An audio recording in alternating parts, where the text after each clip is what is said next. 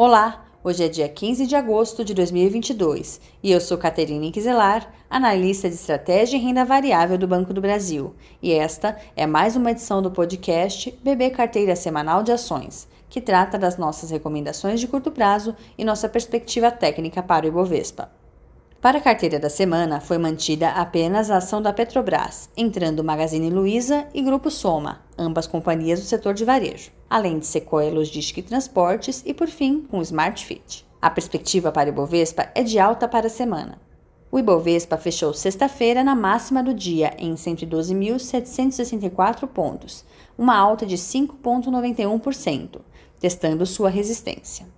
O índice superou logo na segunda-feira sua média de 200 dias, de 107.700 pontos, e subiu em quatro dos cinco pregões da semana, perfazendo alta em oito das últimas nove sessões.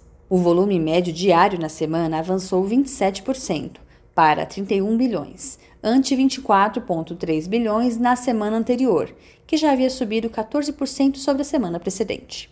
Segundo o último dado disponível, houve ingresso líquido de 3,3 bilhões na Bolsa Brasileira nos três primeiros dias úteis da semana, elevando o saldo positivo em agosto para 5,79 bilhões e a entrada líquida acumulada em 2022 para 59,5 bilhões.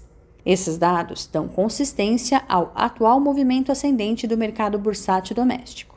Internamente, foi favorável a percepção dos agentes do fim do ciclo de aperto monetário alta da taxa Selic pelo Banco Central, e externamente o destaque foi para dados de inflação mais a menos. Neste cenário, para o Ibovespa, traçamos as próximas resistências em 112.700 pontos, 115.700 e 121.600 pontos, e próximos suportes em 108.400, 106.000 e 103.900 pontos. Acesse a carteira semanal na íntegra no portal BB Investimentos em investimentos.bb.com.br.